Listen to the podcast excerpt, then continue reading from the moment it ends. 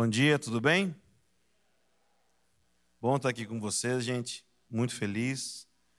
E com você hoje sobre avivamento. Eu quero que você saia hoje daqui com o coração em chamas por avivamento. Quero que você saia daqui apaixonado por isso, por avivamento. Eu sou apaixonado por avivamento e eu quero que essa paixão esteja no seu coração também. É, esse assunto ele é parte é, do todo, é, ele faz parte do todo da visão que Deus tem me dado sobre construir um lugar para a presença de Deus na terra, baseado no Salmo 132. Então ele faz, ele é um dos valores sobre construir um lugar para a presença de Deus. Não é a mesma coisa, ok?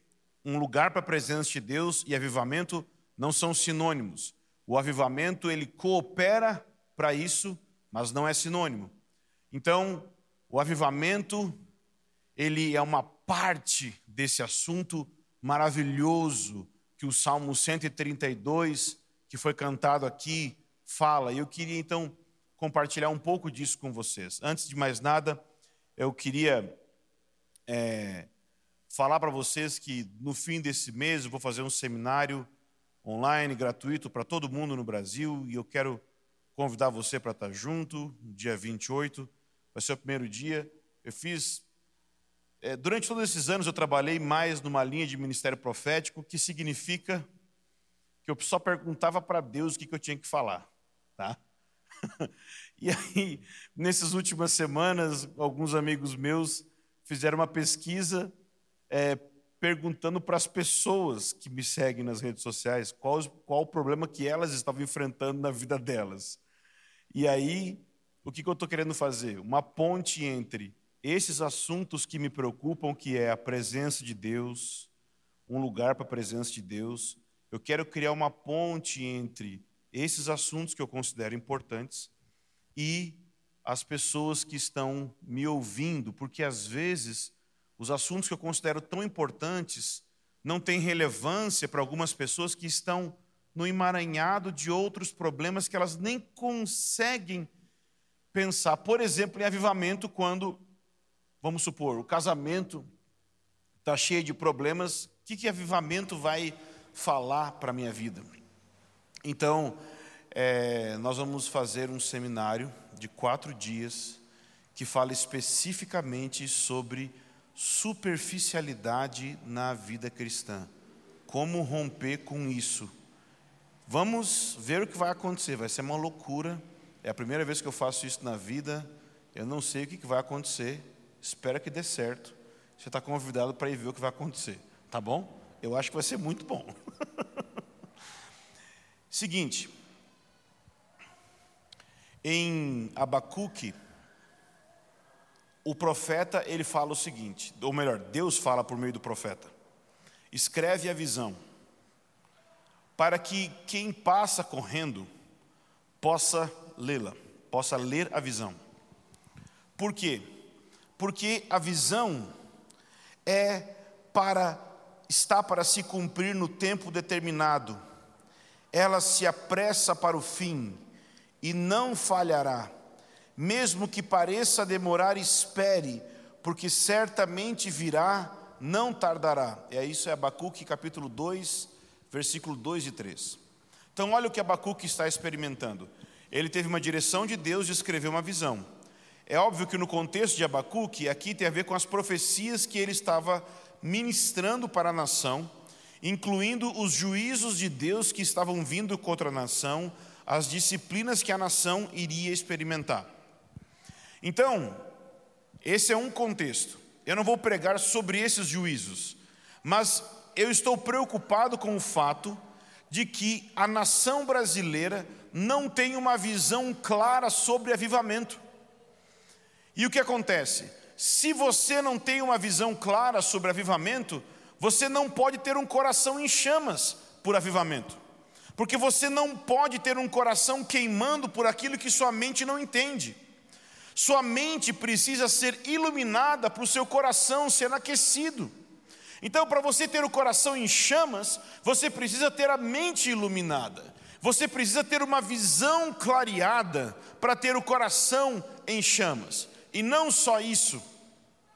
Mas o fato é que para buscar avivamento é preciso perseverança, porque não é garantido que avivamento começa na próxima semana ou no próximo mês. É preciso perseverança. E se eu não tenho uma visão clara do que é avivamento, o que acontece? O que acontece é que se avivamento não começa, eu posso começar a inventar falsas linhas de chegada. Ah, o avivamento já começou, porque, como não começou de verdade, o diabo inventa falsas linhas de chegada. Você inventa uma conferência e chama aquela conferência de avivamento. Você inventa uma experienciazinha, uma musiquinha, qualquer coisa e chama aquilo de avivamento. Por quê? Porque o avivamento, o avivamento verdadeiro, ele implica numa espera, numa perseverança. E se você não tem clareza, você pode querer inventar algo. E não só isso. E essa é a parte que mais me tocou ao pensar em Abacuque. É porque pode ser, e talvez isso aqui não vai ser popular que eu vou falar, mas eu tenho que falar. Pode ser que não venha avivamento na minha geração. Mas eu quero ser tão fiel em estabelecer uma visão clara de avivamento, que os meus filhos vão poder tocar em frente a mesma visão e vão pegar a tocha da visão de avivamento e continuar essa obra depois de mim. Eu não quero ser egoísta com a visão de avivamento e dizer que se não acontece avivamento na minha geração, eu não quero trabalhar em prol dele. Eu estou dizendo isso com dor no coração, porque o movimento que eu faço parte, muitos disseram, acreditaram que o avivamento iria começar na geração deles. E por causa disso não tiveram um bom preparo para a próxima geração. E aí muitos tiveram que começar do zero muitas coisas em relação a avivamento, igreja e tudo mais. Se você tem essa visão de que, não, Jesus vai voltar na minha geração, você não prepara a próxima geração para a volta de Jesus. Se você tem a visão, não, o avivamento vem na minha geração, você não prepara a próxima geração para o avivamento. Então você precisa ter paixão e desejo e intensidade que Deus faça na sua geração e ao mesmo tempo um tipo de preparo e mentalidade e de entender que Deus é o Deus de Abraão, Isaac e Jacó. Ele trabalha trigeracionalmente, ele trabalha em mais de uma geração. E por isso você precisa, como Abacuque, estabelecer claramente a visão, escrever com clareza a visão porque quando você não estiver mais aqui, aqueles que estiverem precisam pegar essa visão e dar continuidade para aquilo que você começou. No que diz respeito a avivamento, mais ainda. Porque avivamento pode ser só uma bizarrice de uma denominação. Mas se nós desejamos que a nossa nação, e não só o nosso coração individualmente, seja uma nação em chamas. Nós precisamos de uma visão clara do que é ser uma igreja em chamas, para que essa tocha passe de geração em geração. Por isso eu decidi ser o mais claro possível com você hoje, para explicar o que é avivamento. Eu vou te dar a explicação mais bíblica mais simples, mais histórica, mais precisa que você já recebeu sobre avivamento. Porque não é minha, é fruto de tipo ferver e coar todos os livros de avivamento que eu já li e, e te trazer aqui. Então, a visão de avivamento precisa ser fácil de entender para que possa afetar as gerações futuras. Qual é a definição de avivamento então? Avivamento é o derramamento do Espírito Santo afetando uma região.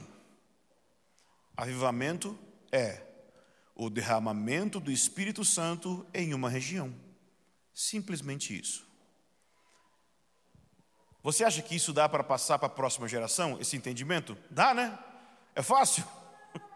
É o derramamento do Espírito Santo em uma região. E então, a partir disso, a partir do entendimento de derramamento do Espírito Santo em uma região, nascem duas palavras importantes nesse nosso pensamento, nesse nosso estudo bíblico, vamos dizer assim hoje. Quais são as duas palavras? Avivamento e despertamento. Nós precisamos diferenciar essas duas palavras, ok?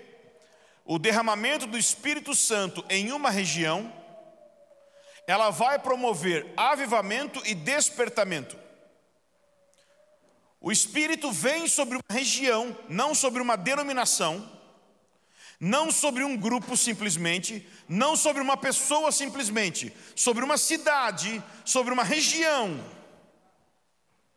E então, sobre a igreja naquela cidade, ou os crentes naquela região, o que vai acontecer é que esse derramar vai impulsionar a igreja a viver o cristianismo apostólico, ou seja, viver o cristianismo prescrito na Bíblia, viver a igreja de Atos, viver o que a Bíblia diz como um cristão deve viver, viver como cópias de Jesus, ok? É isso que vai acontecer. Quando quando o derramamento do Espírito acontece numa região, esse derramamento afeta a igreja local, a igreja local significa toda, todos os cristãos de uma cidade, ou pode ser todos os cristãos em várias cidades, ou num estado, ou numa nação. E então esse derramar faz com que os cristãos entrem, cresçam, para andar no estilo de vida, de ser igreja, andar no cristianismo da Bíblia. Amém? O nome disso, avivamento. Mas tem a outra palavra, despertamento. O que é o despertamento? Despertamento é o efeito deste derramar na consciência dos incrédulos na região. É quando os incrédulos despertam na consciência para o fato de que Deus existe. O derramar sensibiliza aqueles que não conhecem a Jesus, eles se tornam sensíveis e começam a pensar no fato de que Deus existe, de que o Senhor é real e tudo mais. Então, por exemplo, um exemplo de derramar do Espírito, levando a avivamento desse estilo de viver a igreja apostólica. Em África, com Erlo Stegen, ele começou a orar por avivamento e ele começou a pregar o livro de Atos. No meio da pregação, uma irmãzinha na congregação levantou e perguntou: Entendi, pastor, o que o senhor está dizendo. Mas eu só queria, no meio da pregação, pastor branco, ok? Apartheid, aquele contexto todo tal. Pastor branco, mas acho que era fim de apartheid. Pastor branco, irmã negra, ela levantou. Entendi, pastor. Mas por que, que a gente não vive esse negócio que o senhor está falando aí do livro de Atos mesmo? Eu não entendi por que, que o senhor está explicando e a gente não vive. Aí que aconteceu o que acontece todo avivamento. Veio arrependimento sobre toda a congregação. Eles tiveram um momento de pranto e começaram a viver o livro de Atos e teve um tremendo avivamento naquela região de África do Sul. De África. OK? Avivamento. Despertamento. Ilhas Hébridas. Os irmãos estavam orando, orando, orando, orando de madrugada. De repente, o Espírito foi derramado e as pessoas de madrugada levantaram e foram até a delegacia da cidade, os não crentes, foram até a delegacia da cidade se entregar para a polícia, mas elas não tinham crime nenhum, elas só se sentiam culpadas, elas sentiam que tinham feito algo errado e queriam se entregar por algo errado que elas tinham feito, porque suas consciências foram sensibilizadas. E aí chamaram os pregadores, eles pregaram e muitas almas converteram exemplos históricos. Ok? Então, isso acontece quando? Quando o Espírito de Deus é derramado em uma região. Eu vou te mostrar isso acontecendo na Bíblia. Abra comigo em Atos capítulo 2.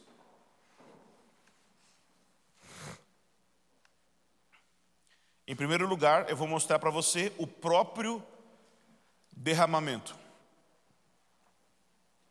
O fenômeno do derramamento em si. Atos 2, do 1 ao 4.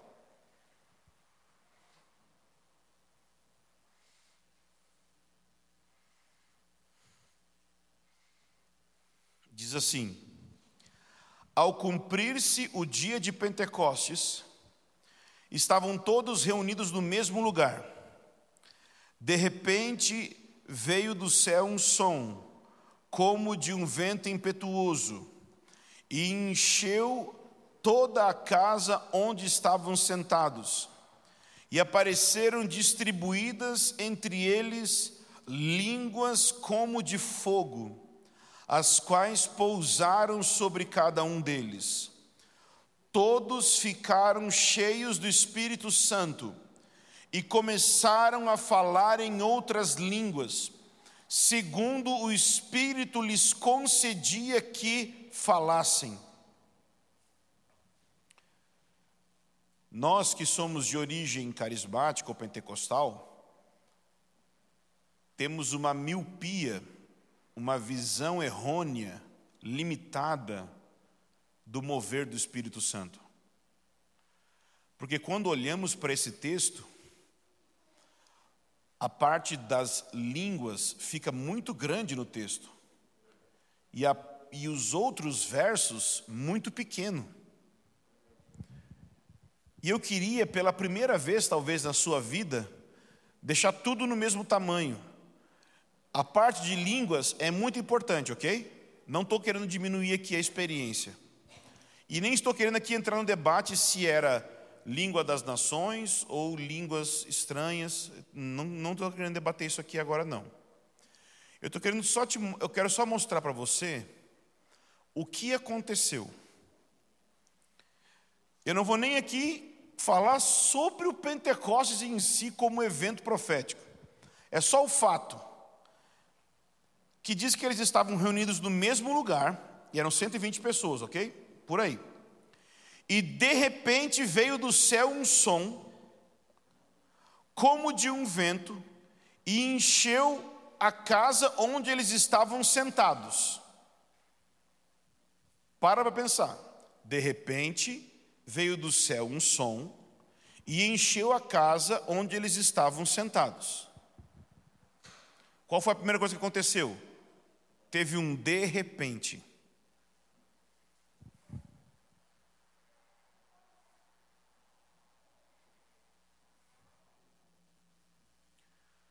Todo avivamento começa de repente. Não é planejado. Ninguém marca horário. Você não pode definir. Não é hoje nós vamos ter avivamento, segunda terça só não terá, na quarta e na quinta, na sexta de novo vai ter. Não. Você não diz, não, o avivamento vai começar nessa música aqui. Não. Avivamento é de repente. Quem dera Deus fizesse um de repente no Brasil. Um negócio que não tem a ver com quem controla, tem a ver com o soberano no trono. Um de repente sobre nós. De repente, e nós estamos acostumados a pensar que diz que veio que veio um vento, né? Que a gente até canta as músicas do vento do espírito, mas se você observar o texto, não diz que veio um vento. Olha o texto, o que que diz? Diz que veio um som como de um vento. A Bíblia diz que Deus faz dos seus anjos como vento. Sabe o que aconteceu aí? Minha opinião? Abriu-se as portas do céu, e isso aqui é só o som das asas dos anjos. É, é tipo o trânsito de anjo. Começou a entrada do reino, da realidade celestial invadir aquele lugar.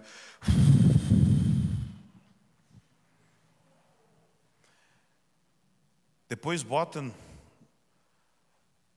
no Google, é, depois bota na comunidade do, de vocês aqui no, no, no, no WhatsApp ou no, no, Telegram.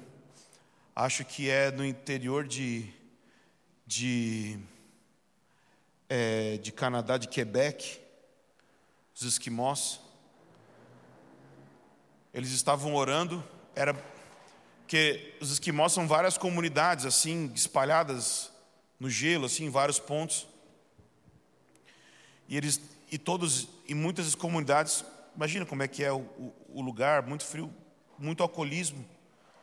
E os pastores começaram a orar para Deus enviar avivamento.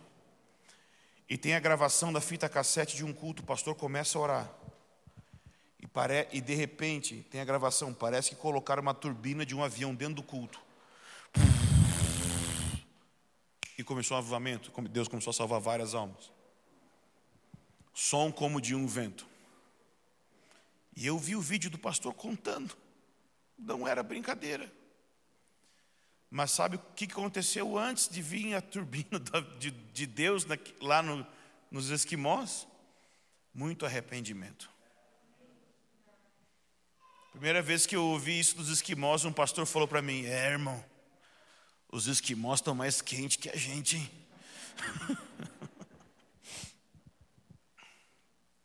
um som como de um vento. Avivamento tem a ver com vento. Sabe o que é o vento? É toda a realidade celestial. Vento tem a ver com a realidade celestial vindo. É quando milagres começam a acontecer. É o avivamento do vento milagres, ressurreição, avivamento do vento. Avivamento como na época de William Branham, que mortos ressuscitavam, palavras de conhecimento de precisão total.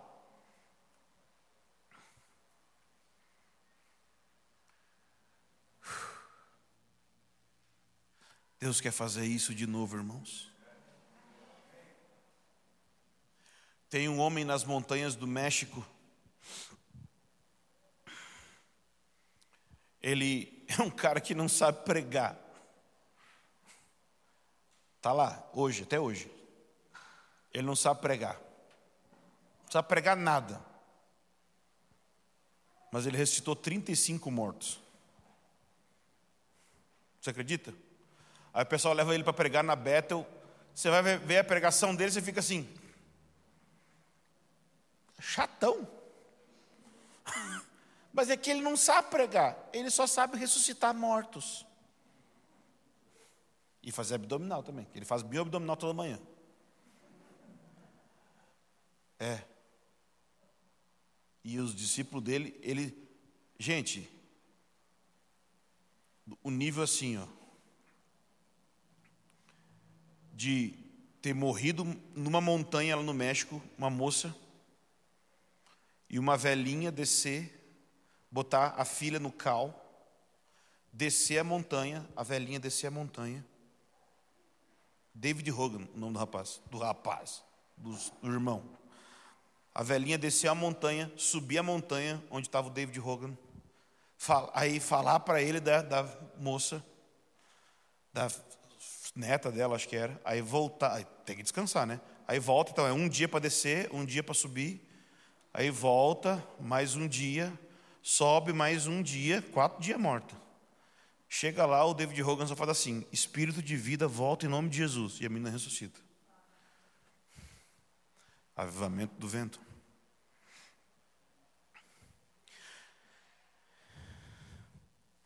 E diz que o som encheu a casa. Como que som enche?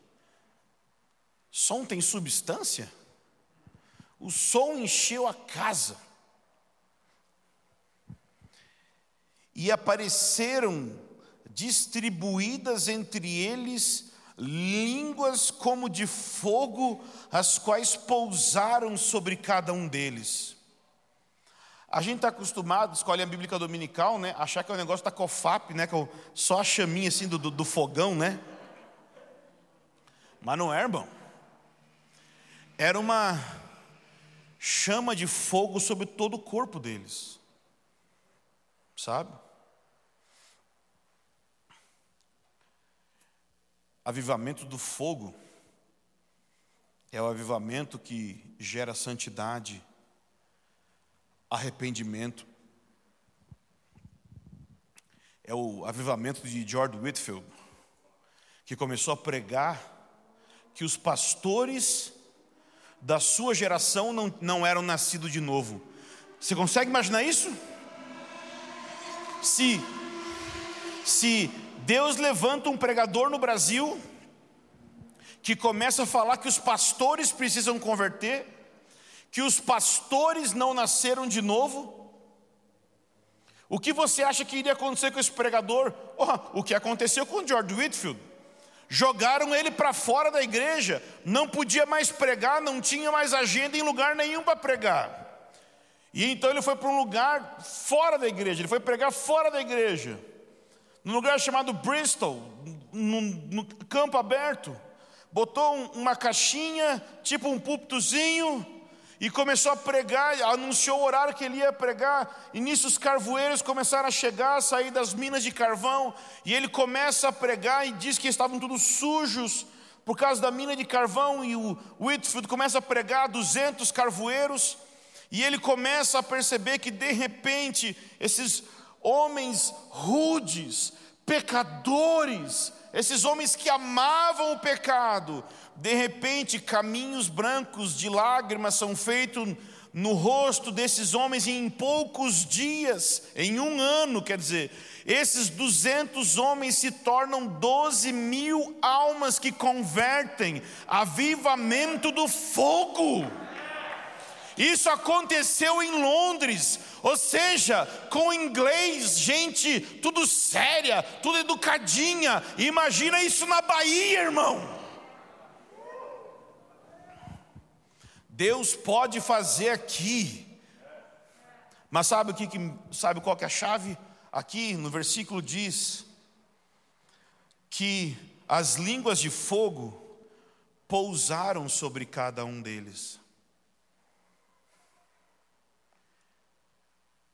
Essa palavra pousar é muito forte para mim. Em, no relato do batismo de Jesus, fala do Espírito Santo como pomba que pousou sobre ele. Será que a chama viva do amor pode pousar sobre mim hoje? Eu quero ser alguém que as chamas eternas podem pousar sobre mim. Será que o fogo pode pousar sobre mim? Ou eu sou alguém que está repelindo o fogo de Deus? Que tipo de coração é o meu? Eu quero ser alguém que o fogo é atraído e não repelido. E se você continuar lendo mais à frente no relato, diz que as pessoas zombaram também como se eles estivessem embriagados. Avivamento do vinho, vento, fogo, vinho. Sabe o que é avivamento do vinho? Avivamento que cura a alma, que cura a depressão, que cura a ansiedade. Toronto, Dia dos Pais, década de 90, as pessoas começaram a dar risadinhas santas no igreja Vineyard do aeroporto. e começaram todo mundo a escrever: Ó, oh, a bênção de Toronto é do diabo. É do diabo? É mesmo? Engraçado. Se você ouvir os relatos, por exemplo, de uma mulher que eu vi que planejou matar o marido. Então viajou até Toronto com o assassinato do marido planejado. E aí pensou assim: bom, a gente vai nesse culto, aí a gente volta e eu mato ele. Aí eles foram no culto, e o poder veio, pum! Anos de amargura, traição do cara, ela perdoou tudo. O casamento foi curado em minutos por causa do ha ha ha ha, ha do Espírito Santo. Risadinhas do Espírito Santo restauraram o casamento. Avivamento do vinho risadinha de Jesus, avivamento do vinho. Você acha que essas coisas não acontecem? É porque eu sei que por aí o povo abusa, sabe? As pessoas forçam a barra. Mas eu quero dizer, o falso é uma distorção do verdadeiro, mas tem verdadeiro, viu? Tem vinho misturado, mas tem vinho. Tem fogo estranho, mas tem fogo. Tem avivamento de verdade. E sabe qual foi o efeito desse derramar na sociedade? O despertamento. Deixa eu ler para você o despertamento. Abre comigo no versículo 37. Porque se você continuar lendo o relato, diz que os que estavam de fora da casa, as pessoas na rua, por assim dizer, ouviram o som de vento lá de fora. E por causa disso, Pedro se levantou para pregar o evangelho. Quando Pedro terminou de pregar o evangelho, aqueles que não eram crentes Diz a Escritura no verso 37. Quando ouviram isso, ficaram muito comovidos e perguntaram a Pedro e aos demais apóstolos: Que faremos, irmãos? Respondeu Pedro: Arrependam-se e cada um de vocês seja batizado em nome de Jesus Cristo para a remissão dos seus pecados e vocês receberão o dom do Espírito Santo, porque a promessa é para vocês e para seus filhos e para todos os que ainda estão longe, isto é, para todos aqueles que o Senhor, nosso Deus, chamar, com muitas outras palavras, deu testemunho e exortava-os, dizendo: Salvem-se desta geração perversa. Então os que aceitaram a palavra de Pedro e foram batizados, havendo um acréscimo naquele dia de quase 3 mil pessoas. Para começar, no versículo 37 diz assim: que aqueles que ouviram a palavra ficaram muito comovidos. Algumas versões diz compungiu o coração. A, a, palavra ali no original é como se uma facada foi dada no coração deles. E diz que eles disseram a Pedro: O que faremos, irmãos? Não foi Pedro que fez o apelo, foi eles. Quando avivamento acontece, quem faz o apelo é o pecador, não é o pregador. A gente às vezes fica, né? Fica, oh irmão, quem quer aceitar Jesus? No avivamento, as pessoas param a gente na rua e falam: me deixa aceitar Jesus. Eles, não é a gente que pesca, é eles que pulam no barco. É um culto que começou com 120 pessoas. E o culto terminou, diz o texto, com 3 mil pessoas. O que, que você acha? É, é uma estratégia boa de evangelismo trazer Deus para casa, né? Dá um aumento significativo, nova técnica de crescimento de igreja, chama traz Deus para casa, traga a chama viva do amor, o vento celestial, o vinho do noivo e os pecadores virão também. Você consegue sonhar com isso? Eu queria que você sonhasse com isso, porque se sua mente, o seu coração começar a sonhar com isso, você vai começar a orar por isso, e se você começa a orar por isso, Deus tem espaço para começar a fazer isso aqui. O Bill Johnson falou uma frase que eu achei assim: nossa, isso é muito pensamento positivo. Depois eu pensei: caraca, isso é profecia. Ele disse assim: você deve para Deus um sonho. É verdade. Porque o meio através do qual Deus vai operar avivamento nessa geração é na medida que você sonha com esse avivamento. Por isso você precisa de uma visão ampla do avivamento, para sonhar com isso. Deus não vai fazer além do seu sonho. É óbvio que Deus pode fazer além do seu sonho, no sentido que Deus vai operar nessa geração inteira. Mas o que Deus vai fazer através de você vai ser à medida que você ora. Deus vai fazer em parceria com você. Por isso você precisa ler a história da igreja. Por isso você precisa ler a história da Bíblia e pegar esses relatos e permitir que eles gerem esperança no seu coração. E orar a história da Bíblia. Ela precisa ter ser o teu sonho. Não é você inventar um sonho da sua cabeça, é sonhar as promessas de Deus na Bíblia. É sonhar as promessas que estão na Bíblia. E Olha só o efeito disso na igreja. Porque a gente viu na sociedade. Mas olha a experiência da igreja. Verso 42. Diz assim: E eles perseveravam na doutrina dos apóstolos, e na comunhão, e no partir do pão, e nas orações. Em cada alma havia temor. Você gostaria disso? Em cada alma havia temor. Não ser um negócio assim ter classe, todo mundo ter temor, e não é temor de medo, é temor de conhecer Deus, ter intimidade e paixão por Jesus. E você gostaria também de muitos prodígios e sinais eram feitos por meio dos apóstolos? Quem gostaria de viver isso? Hein? E você gostaria de todos os que criam estavam juntos e tinham tudo em comum. Quem gostaria de ter isso? Tem gente que quer ter isso por meio do comunismo, por meio do Estado fazer, não dá certo, só dá certo quando avivamento vem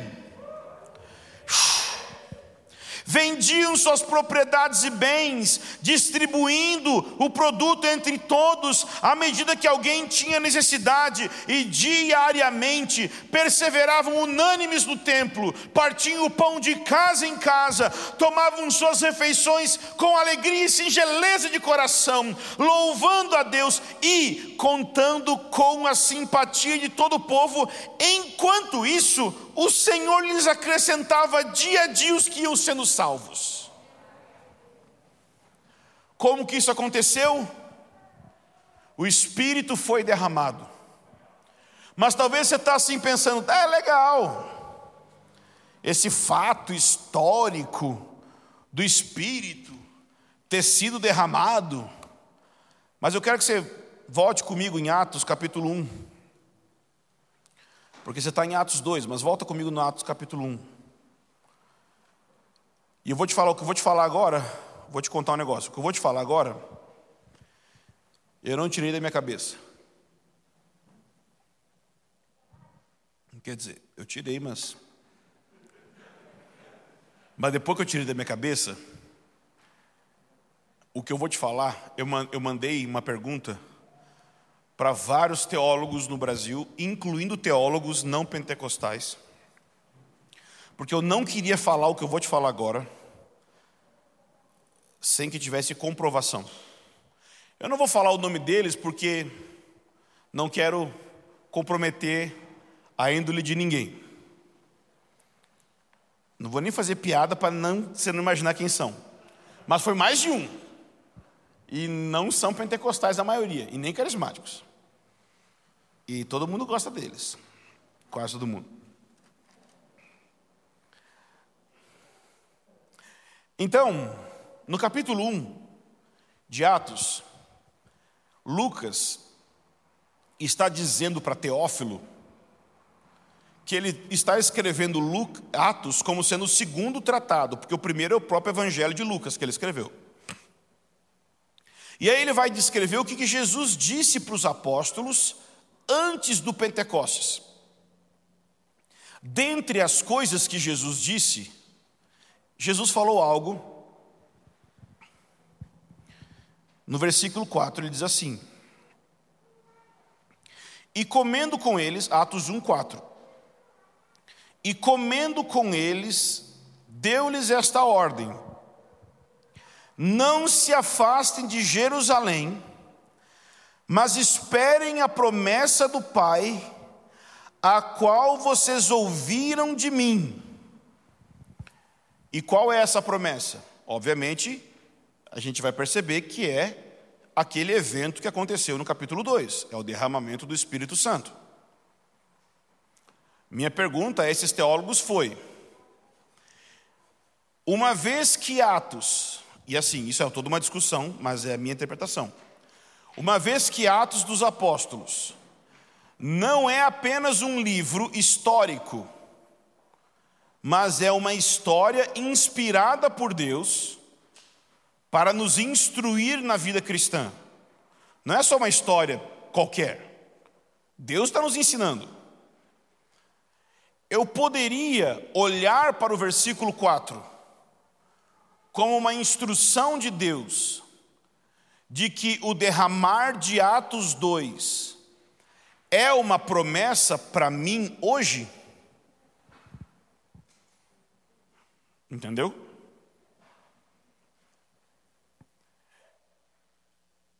Todos eles responderam cautelosamente que sim. Mas eu não estava satisfeito. Eu comprei a coleção de Atos dos Apóstolos do Martin Lloyd Jones. e ele começa falando assim: não existe nenhuma explicação para a existência da igreja de Atos que não seja o derramamento do Espírito Santo. E não podemos dizer que o evento de Atos seja possível reproduzir quanto ao seu significado dentro do plano de Deus. Ou seja, que Atos 2 é o momento único no plano, no sentido de que realmente na economia de Deus é o, início da igreja cristã, por assim dizer, é uma coisa única. Mas o evento em si, como um derramar, esse sim é reproduzível. Ou seja, além de bons teólogos, ao nosso lado hoje, nós temos Martin Lloyd Jones do nosso lado hoje, para dizer que Deus nos promete o derramar do Espírito, como Atos 2. Mas se você não tiver convencido, porque são minhas palavras, Jesus vai te convencer agora. Porque o mesmo Lucas que escreveu Atos, escreveu Lucas. Abre comigo em Lucas 11.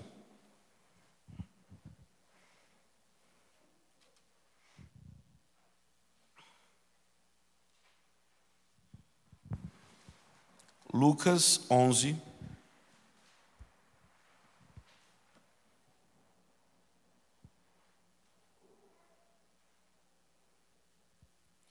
versículo 9. Ok? E aí nós encerramos aqui, vamos orar.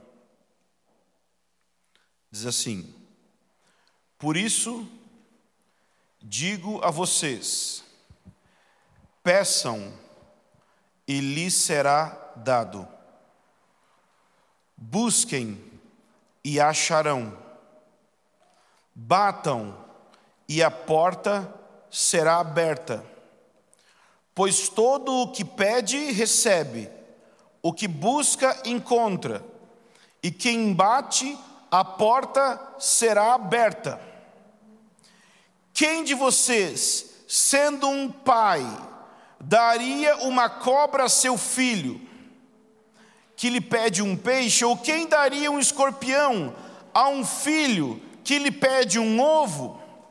Vocês percebem que aqui Jesus está falando de uma promessa? Ele está falando de promessas do pai. Vocês concordam comigo? Está falando de pai e filho, e está falando para pedir, e está dando promessas do pai, amém? Olha como é que ele encerra. Ora, se vocês que são maus sabem dar coisas boas a seus filhos, quanto mais o Pai Celeste dará o Espírito Santo aos que lhe pedirem. É a promessa do Pai. Aquela promessa de Atos 1,4 está aqui, ó. Peça, busque, bata, ele vai dar. Mas você precisa sonhar com isso. O seu coração precisa se deixar ficar em chamas com isso. Quando eu era mais novo, meu coração queimava por avivamento, e com o tempo esfriou, porque eu fiquei olhando ao meu redor as circunstâncias, achando que dependia de mim, dependia de um monte de coisa. O avivamento não depende de você, o avivamento não depende dos pastores, o avivamento depende de Deus. Deixa eu colocar de outra forma. O Rick Joyner fala o seguinte: O que é que gera uma gravidez? São as contrações que geram o bebê ou o bebê que gera as contrações? Não é? Então, as contrações não geram o bebê, o bebê que gera as contrações. A oração não traz o avivamento, mas é porque o avivamento está vindo que Deus está nos convocando para orar. Deus está liberando avivamento sobre a terra e a gente não sabe quanto tempo isso vai demorar. Mas hoje é um momento para a gente deixar o fogo de Deus vir sobre nós e nos tornarmos parceiro dele em oração para avivamento. Então, se você quer deixar Deus compartilhar o encargo de intercessão por avivamento agora, eu queria que você ficasse em pé. Nós vamos orar por isso agora. Encargo, peso. Ou seja, Deus vai dar para você um sonho de ver avivamento sendo derramado sobre o Brasil. Você vai se tornar intercessor por avivamento. Você vai clamar por isso.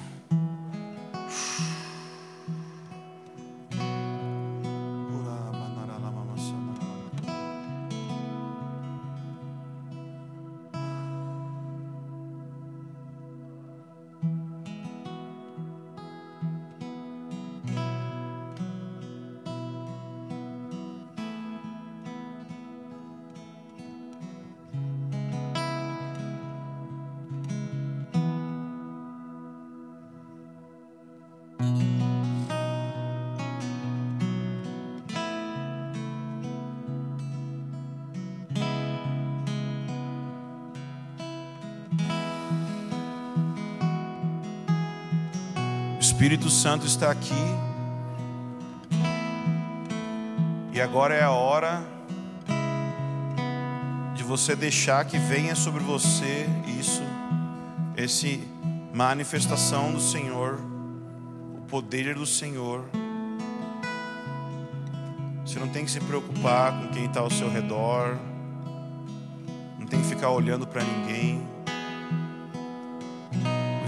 Se manifesta sobre cada um de uma maneira.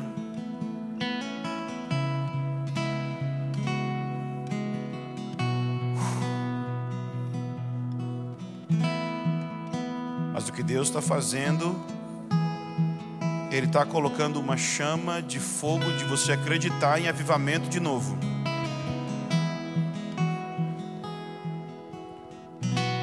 Você acreditar que Deus pode liberar avivamento nessa cidade de novo. De que você pode ser levantado nessa cidade para ver perdidos convertendo, ver cura acontecendo, Novas igrejas sendo plantadas, missionários sendo levantados.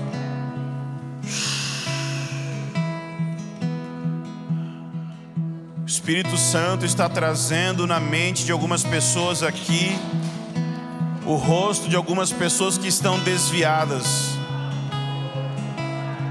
que estavam em igrejas da onde você estava no passado, e você está intercedendo por elas agora. Comece a interceder por elas. Ira lama nara lama